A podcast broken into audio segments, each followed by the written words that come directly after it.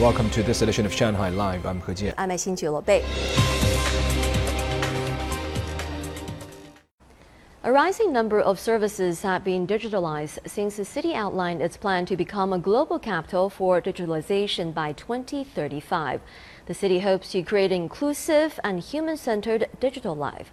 Sun Siqi checks out a smart canteen for the elderly along with other ambitions. 这个是七十八块钱，哎，对，阿姨您刷一下卡啊。 In a community canteen for the elderly in Minhang District, a set of smart facilities has just been added to better cater to customers. It took only a few seconds at the checkout with the price of each dish shown on the screen when a senior places his tray on the machine. And of more importance is the increase in menu variety. We used to have limited choices. Now we have more choices and can order whatever we want.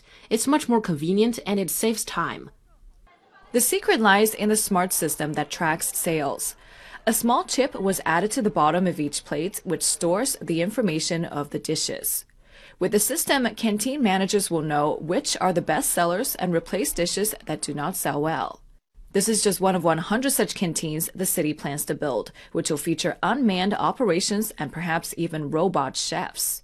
With the use of an algorithm and artificial intelligence, similar smart systems and high tech facilities will be adopted in the community to boost its governance and help ensure a convenient and secure living environment for residents. Our digitalization efforts, such as AI canteens and smart elderly care, have solved many problems. But in terms of providing high quality public services and resources, we still have much room for improvement.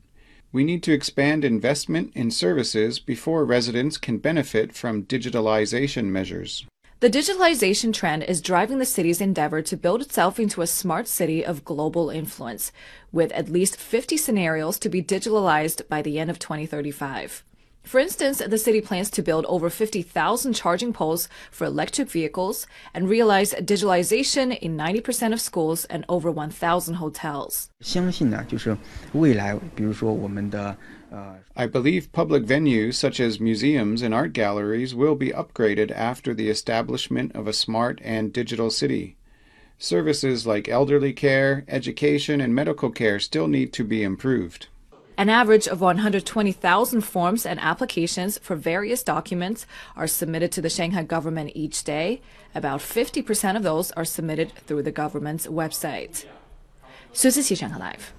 Chinese Foreign Ministry spokesperson Zhao Lijian today said that China firmly opposes the Taiwan region's accession to any official agreement or organization and any form of official exchanges between the region with other countries. Zhao made remarks after the island said it had applied to join the Comprehensive and Progressive Agreement for Trans Pacific Partnership. There is only one China in the world, and Taiwan is an inalienable part of China's territory. This fact is recognized by the international community and a basic norm of international relations. China firmly opposes the Taiwan region's accession to any official agreement or organization and any form of official exchanges between the region with other countries.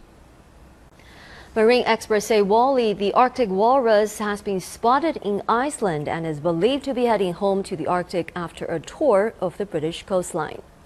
Wally was originally spotted launching on rocks in Valentia Island back in March before being seen off the coast of England as well as several European countries including France and Spain over the course of several months.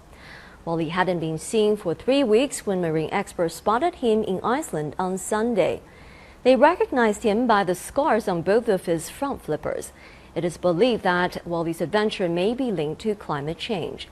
Experts say more and more of these Arctic species may be forced to be wanderers as they are displaced from their natural habitats.